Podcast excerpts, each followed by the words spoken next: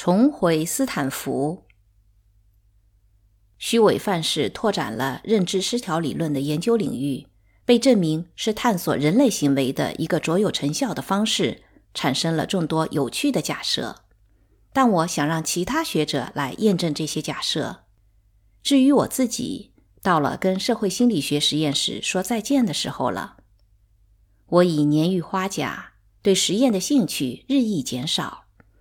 一旦虚伪研究完成，我就华丽的退出江湖，就像资深棒球手梦想着最后一次打出全垒打，以此结束职业生涯。等杰夫、卡利和露丝拿到博士学位，并在优秀的大学谋得教职，我就不打算带新学生了。我发现自己慢慢变得只求当下安好，实验室都开始积灰了。正如我和艾伦·苏奇合作讲授的生命周期课程上相关理论预测的那样，我的工作兴趣发生了转移。我已经没什么耐心做实验，因为不想每次只为社会心理学大厦添一块砖加一片瓦。晚年时，我想凭借自己的学识，将这些砖瓦叠放在一起。我想继续讲授大课，激发本科生对社会心理学的兴趣。也想为一般读者写书，我十分渴望通过这些方式整合自己的知识和经验。我和同系的同事安东尼·普拉卡尼斯一直对说服的使用和滥用颇有兴趣，于是我们合写了面向普通读者的宣传时代，将社会心理学的研究发现与我们的洞察和解释结合在一起。那时，我的一些好朋友都退休了，但我自己从未有过退休的念头。哥哥去世后的几年里，我确信自己也会英年早逝。三十几岁就要死的人，怎么会考虑退休之事呢？一晃几十年过去了，我被迫舍弃了充满浪漫主义悲剧色彩的自我意象。即便这样，我还是不能想象自己要离开学校。我太热爱教学工作了，深信自己一直会站在讲台上，除非他们先把我杀了。我甚至暗自幻想过这样的一幕：九十五岁高龄的我站在一个座无虚席的大礼堂里，正充满激情地讲授着认知失调理论，学生们满怀敬仰之情，附耳倾听每一个字句。突然，我心脏病发作，倒在讲台上，就此。离开人世。到了一九九四年，虽然心存幻想，但因为兴趣的转移，我觉得自己在道义上有些左右为难了。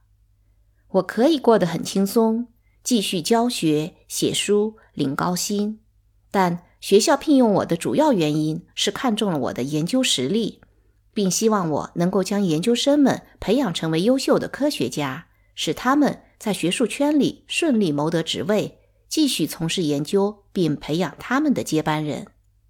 我可以不带研究生吗？如果这么做，就意味着我对学校有所亏欠。在没有研究热情的情况下，我该走过场般的带研究生吗？如果这么做，就是对冲着我申请我们学校的学生有所亏欠。就在我为这些问题纠结时，加州陷入了周期性的金融危机，州议会要求所有州立大学大幅削减开支，学校为此鼓励老教授提前退休。与州政府财政预算不同，教授退休金十分丰厚，可以拿到在职时薪水的四分之三。为鼓励大家提早退休，学校承诺，钟爱教学工作的教授可以继续讲授自己喜欢的课程。期限是至少五年，甚至无期限，只是报酬很少。这下正好解决了我的为难之事，我可以只教书不做研究了。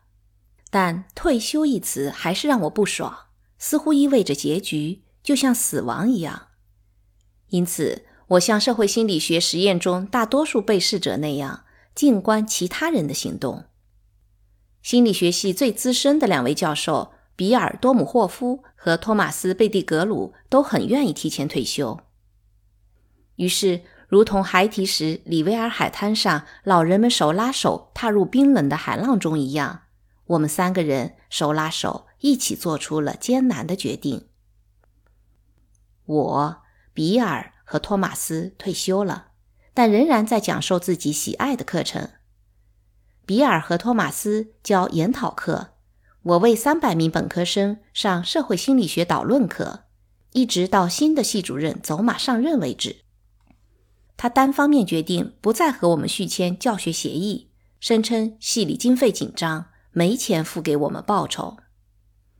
这一解释简直可笑之极。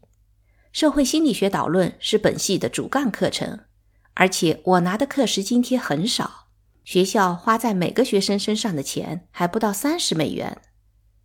学生们对此表示强烈抗议，但没有成功。于是。我失去了这份工作。幸运的是，斯坦福大学心理学系一听到这个消息，立刻请我去他们那里教课。作为杰出的访问教授，我可以一直教到自己不想教为止。二零零零年五月里，平淡无奇的一天，圣克鲁兹哨兵报的头版标题是：知名社会心理学家艾利奥特·阿伦森。离开加州大学圣克鲁兹分校，前往斯坦福。新闻报道开篇说道：“斯坦福大学抢走了令人尊敬的心理学教授和作家艾利奥特·阿伦森。现在他与加州大学圣克鲁兹分校没有任何瓜葛了。加州大学圣克鲁兹分校心理学系以经费紧张为由，终止了和阿伦森的合作。”这位半退休的教授可以称得上是现今美国健在的最伟大的社会心理学家。报道无可挑剔，但也没能抚慰我内心的悲伤。我离开了任教二十五年的大学，离开了那些思想活跃却又乐于接受教导的学生们。我是多么喜欢他们啊！斯坦福心理学系竭力为我营造家的氛围。随便我开设什么课程，我选择讲授社会影响，这是我在哈佛担任助理教授时讲授的第一门课程。那时我还是个菜鸟，紧张的不行。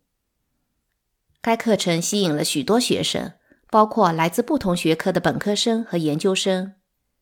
四十年前，我的社会心理学家之旅再次起步，如今又将此地作为教学生涯的终点。